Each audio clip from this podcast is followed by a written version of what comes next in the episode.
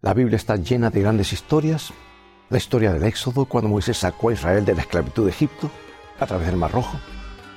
Cómo Dios abrió milagrosamente y luego a través del desierto durante 40 años mientras Dios los alimentaba con pan del cielo. Una gran, gran historia. Está también la historia de José, traicionado por sus hermanos y vendido como esclavo en Egipto. José hizo un ascenso increíble de languidecer en una celda de prisión a ser el segundo después del faraón en el gobierno egipcio. Se reunió con su familia y fue responsable de que el pueblo de Dios y Egipto atravesaran una hambruna devastadora. Alto drama y una magnífica historia. Podríamos agregar a esa lista y mencionar a Nehemías restaurando Jerusalén y construyendo el muro de la ciudad mientras sus enemigos intentaban arruinar su obra. Está la historia de Esther, que salió de las dificultades para convertirse en la reina del imperio medo-persa, casada con el hombre más poderoso del planeta y usada por Dios para traer liberación a su pueblo. Ahora bien, estas historias no existen simplemente para ser buenas historias o satisfacer nuestra curiosidad. No están en la Biblia solo para entretenernos o como cuentos para dormir para nuestros hijos. Las grandes historias se preservaron cuidadosamente y luego se incluyeron en la Biblia para enseñar lecciones importantes, lecciones sobre Dios, sobre la fe, sobre la profecía, sobre la salvación, el perdón y la redención. Están en la Biblia para darnos esperanza, entendimiento y aumentar nuestra fe. Ve por tu Biblia y en un momento más regresaré. Escrito está declara el mensaje final de Dios para nuestro tiempo, presentando al Cristo viviente como la respuesta a nuestras más profundas necesidades. Escrito está con el pastor Robert Costa. Hay una historia bíblica muy conocida que vamos a ver hoy y nos llega desde los tiempos del profeta Daniel. El libro de Daniel es un libro de la Biblia enormemente importante, especialmente en relación con la profecía bíblica de los últimos días. Jesús citó del libro de Daniel y Juan tomó prestadas muchas imágenes del libro de Daniel cuando estaba escribiendo el Apocalipsis.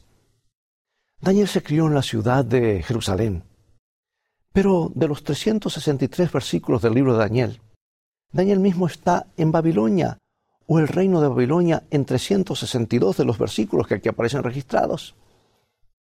Y eso es significativo, muy significativo.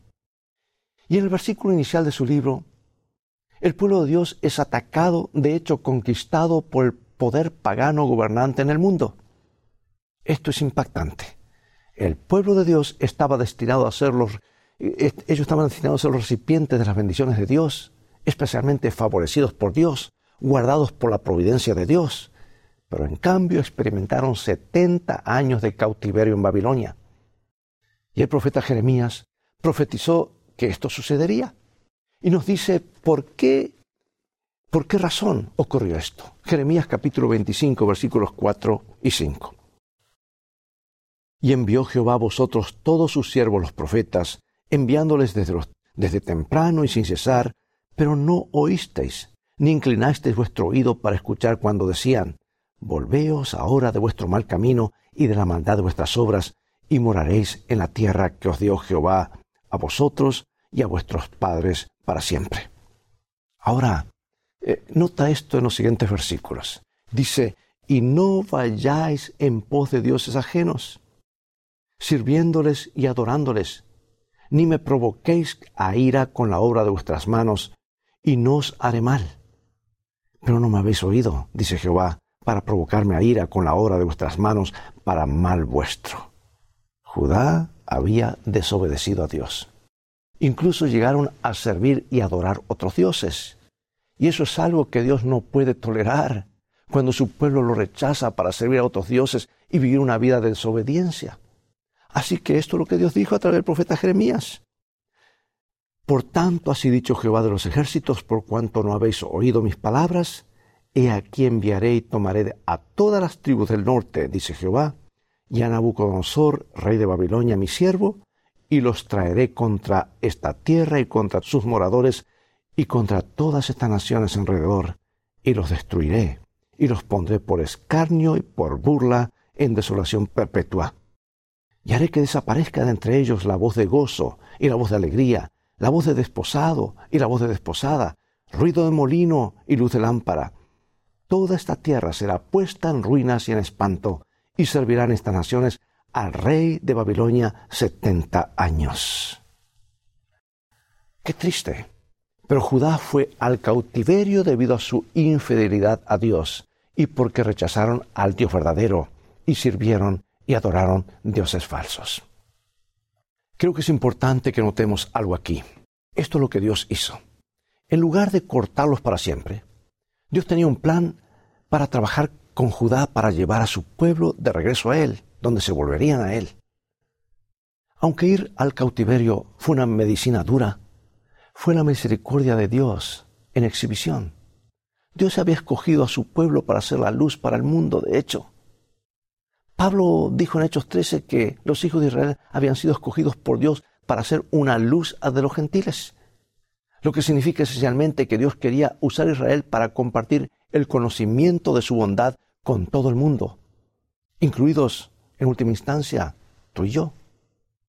Si Israel estaba fallando miserablemente en mantenerse cerca de la voluntad de Dios, Dios difícilmente podría usarlos como sus testigos. Dios no entregó a su pueblo eh, fácilmente.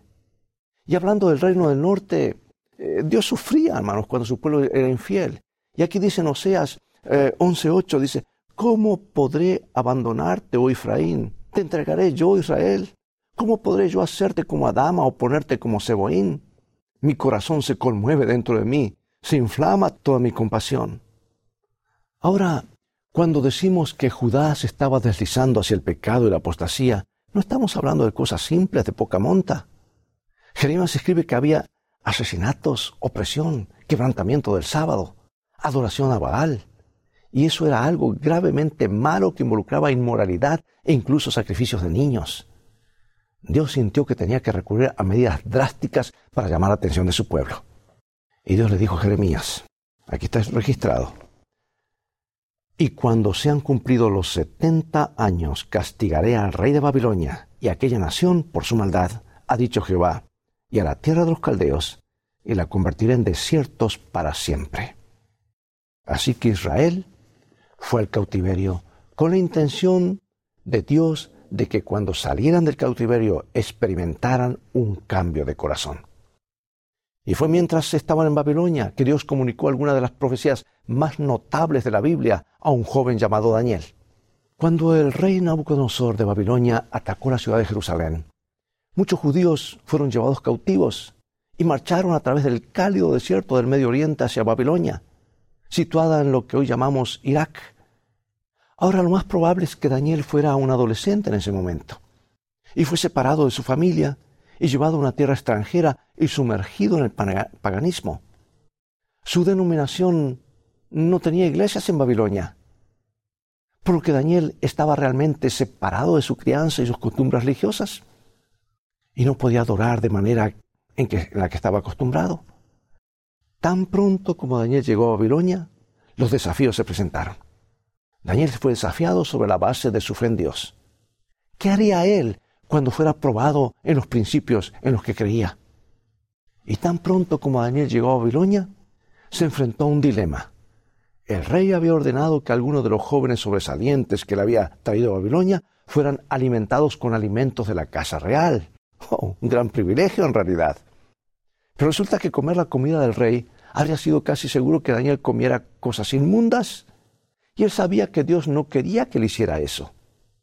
Por otro lado, negarse a comer la comida habría sido incurrir en la ira del rey. Podía comer la comida y deshonrar a Dios, o no comer la comida y deshonrar al rey, y tal vez ser severamente castigado. Y al elegir honrar a Dios, Dios honró a Daniel y logró que Daniel pudiera comer una dieta simple, una dieta vegetariana, en realidad, y como resultado, Daniel y sus amigos Sadrach, Mesach y Abednego fueron bendecidos por Dios con buena salud y con el favor de los oficiales babilónicos. Daniel aprendió temprano en Babilonia que era mejor poner a Dios primero, sin importar el costo. Luego en el capítulo 2 de, Daniel el rey Nabucodonosor tuvo un sueño extraordinario, el que vio una gran imagen, una gran estatua. La imagen tenía la cabeza hecha de oro, el pecho de los brazos de plata, todo el tronco así de bronce, las piernas de hierro y, los pies de, hierro y barro cocido. Y finalmente, en respuesta a las oraciones de Daniel y sus tres amigos, Dios le dio a Daniel la interpretación del sueño y Daniel se lo le explicó al rey. Daniel explicó al rey que el sueño era sobre el levantamiento y la caída de los reinos, y que el reino de Babilonia algún día sería conquistado por otro reino. Y Daniel habló del tiempo en que vendría una gran roca y barrería los reinos del mundo. En otras palabras, Jesús regresaría a la tierra y establecería un reino que duraría para siempre. Y luego Daniel 3. Vemos que se desarrolla un tema importante que en realidad tiene ramificaciones proféticas. Si bien Daniel 3 contiene una de las grandes historias de la, de la Biblia, hay una lección importante en esta historia que nos ayuda a comprender la crisis espiritual que pronto vendrá sobre el mundo. Recuerda, el pueblo de Dios estaba en cautiverio, en gran parte porque habían dejado de adorar a Dios. Y Daniel 3 trata de esta cuestión de la adoración. El propio Daniel no aparece en Daniel 3. No sé, no, no nos dice dónde está, pero podemos suponer que estaba fuera de Babilonia por negocios para el rey. A estas alturas, Nabucodonosor lo ha ascendido a una posición de gran autoridad. Y Daniel no se menciona en todo el capítulo 3. Y el rey Nabucodonosor hizo construir una estatua como la que vio en su sueño, excepto que a diferencia de la imagen de su sueño, esta imagen estaba construida completamente de oro. Esta fue la forma en que Nabucodonosor dijo y se expresó, diciendo, mi reino no pasará, no importa lo que diga el Dios de Daniel. Va a ser oro del comienzo hasta el final. Mi reino permanecerá para siempre. Esta estatua de 90 pies de altura, 30 metros, estaba hecha de oro macizo. ¿Te imaginas? Y Nabucodonosor llamó a todos que se reunieran en la llanura de Dura para inaugurar la imagen. Se inclinarían ante él y la adorarían. Y Nabucodonosor dejó en claro que cualquiera que se negara a adorar esta imagen sería arrojado a un horno de fuego. Nabucodonosor hizo muchas construcciones mientras era rey. Había hornos por toda Babilonia y en Irak, como era entonces, no había escasez de combustible para encender eh, fuego al rojo vivo. Pero Sadrach, Mesach y Abednego no se inclinaron ante la imagen. Aunque sus vidas estuvieran en juego, no violarían su conciencia y no deshonrarían a Dios, aunque estuvieran a kilómetros de casa y aunque lo que se les pedía quisieran era cultural y religiosamente aceptable. Ellos no lo harían. Para ellos adorar a Dios era sagrado. Era lo suficientemente importante como para perder sus vidas. No darían su adoración a nadie más que a Dios. Y sucedió algo increíble. Cuando entraron en ese horno de fuego, Jesús estuvo con ellos en las llamas y no sufrieron daño. No tenían el pelo chamuscados y ellos cuando salieron ni olían siquiera a humo y Nabucodonosor dijo lo que está en Daniel 3, 24 y 25. ¿No echaron a tres varones atados dentro del fuego? Ellos respondieron al rey, ¿es verdad, oh rey? Y él dijo, he aquí yo veo cuatro varones sueltos que se pasan en medio del fuego sin sufrir ningún daño. Y el aspecto del cuarto es semejante al Hijo de los dioses. El Cristo preencarnado estaba con ellos. El Hijo de Dios vino del cielo para honrar a estos jóvenes fieles que eligieron adorar a Dios en lugar de comprometerse e inclinarse ante un ídolo, aunque podrían pagar esa posición con sus vidas. Eso es valor, amados. Eso es verdadero coraje, valor. Eso es dedicación, ¿no es cierto? Eso es fidelidad. En los diez mandamientos, Dios dice en el primer mandamiento, ¿recuerdas Éxodo 23. No tendrás dioses ajenos delante de mí. Y Dios dice en el segundo mandamiento, hablando de las imágenes o ídolos, no te inclinarás a ellas ni las honrarás. Y estos jóvenes lo entendieron. La adoración era importante para ellos. Adorar a la manera de Dios era importante para ellos. Bueno, hay una gran conexión profética entre lo que sucedió en la llanura de Dura ese día y lo que sucederá en el mundo justo antes del regreso de Jesús. Lo veremos a continuación. En escrito está, hoy estamos viendo la conexión profética entre la experiencia de los tres jóvenes en el horno de fuego y la profecía del libro de Apocalipsis. Profecías del tiempo del fin que muy probablemente afectarán a la mayoría de las personas que vean este programa. Veamos el libro de Apocalipsis. En Apocalipsis 13 hay una bestia que sube del mar. Hemos mencionado antes en estos programas que en la profecía una bestia representa un reino. Si quieres evidencia bíblica para esto, mira Daniel 7, donde en el versículo 23 dice, dice así, la cuarta bestia será el cuarto reino en la tierra. Bueno, eso está claro. Y en Apocalipsis las bestias que emergen del mar representan naciones que emergen de las partes pobladas de la tierra. Entonces, si quieres hacer un paralelo entre Apocalipsis 13, aquí en Apocalipsis 13 tienes una nación o un reino tal como lo tienes en Daniel 3. ¿Qué hace la nación de Apocalipsis 13? Leemos el versículo 4 donde dice, y adoraron al dragón que había dado autoridad a la bestia, y adoraron a la bestia. Aquí hay un reino que recibe adoración, adoración que solo Dios debe recibir. Eso es lo que estaba pasando en Daniel 3. Hay más sobre esto. Apocalipsis 13:8. Y le adoraron todos los moradores de la tierra cuyos nombres no estaban escritos en el libro de la vida del Cordero. Y sin embargo, va más allá. Recuerda, en Daniel 3 el rey impuso la adoración falsa y cualquiera que no cooperara sería sentenciado a muerte. ¿Vemos que eso sucede en los últimos días de la tierra? Veamos el versículo 15. Y se le permitió infundir aliento a la imagen de la bestia para que la imagen hablase e hiciese matar a todo el que no la adorase. Ahora déjame preguntarte, ¿a quién debería adorar la gente? Al Dios creador, por supuesto. Pero ¿qué va a pasar en los últimos días de la historia de la tierra? Se levantará una imagen y eso es lo que sucede en, sucedió en el capítulo 3 de Daniel. Se levantará una imagen y se ordenará a todos a que adoren la imagen.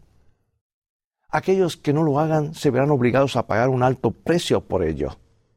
Aquellos que adoren a la imagen recibirán lo que la Biblia llama la marca de la bestia y se perderán. Ese es un precio muy alto muy alto que pagar.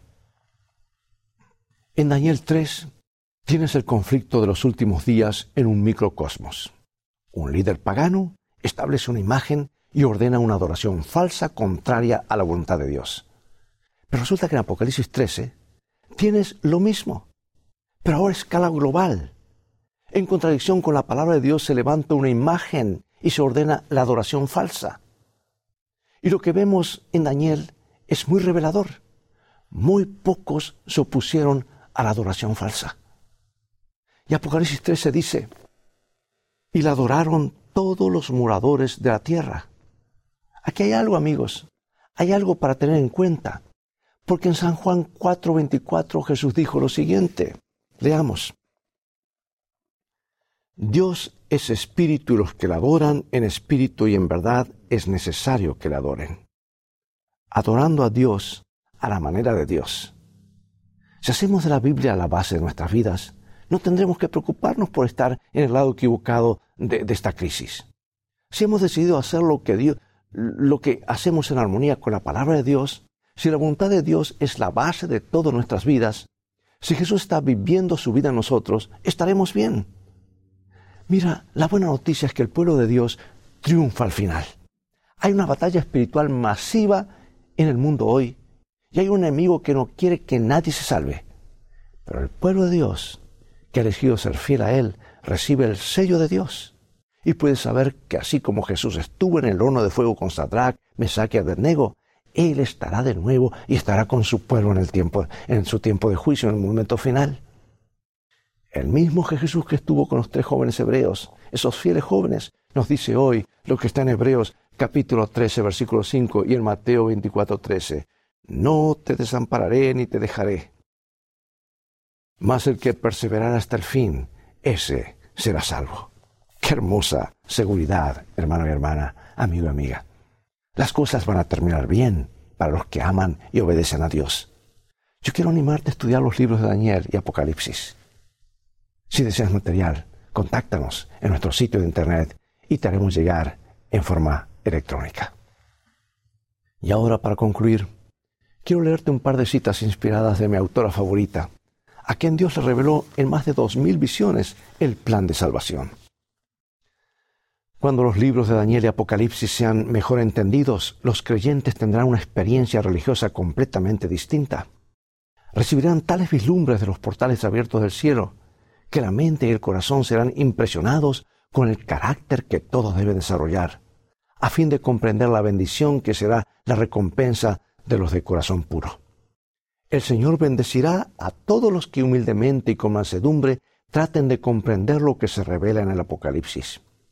Este libro contiene tanto que es grande por su inmortalidad y pleno de gloria que todos los que lo lean y escudriñen con fervor recibirán la bendición prometida a aquellos que oyen las palabras de esta profecía y guardan las cosas en ellas escritas. Estudiad Apocalipsis en relación con Daniel, porque la historia será repetida. Permitid que hable Daniel, haced que se exprese el Apocalipsis y digan qué es verdad. Pero cualquiera sea el aspecto del tema que se presente, levantad a Jesús como el centro de toda esperanza, la raíz y el linaje de David, la estrella resplandeciente y de la mañana. Amigo y amiga, estudiemos la palabra de Dios como nunca antes. Nos esperan momentos difíciles, pero no tenemos nada que temer si hemos puesto nuestro corazón en Jesús y Jesús está en nuestro corazón. Acompáñame en oración. Padre nuestro que estás en los cielos, así como estuviste con los tres jóvenes hebreos mil quinientos años, en medio de la aflicción, has prometido estar con nosotros en el tiempo de la prueba final. Ayúdanos a serte fieles, cueste lo que cueste. Bendícenos.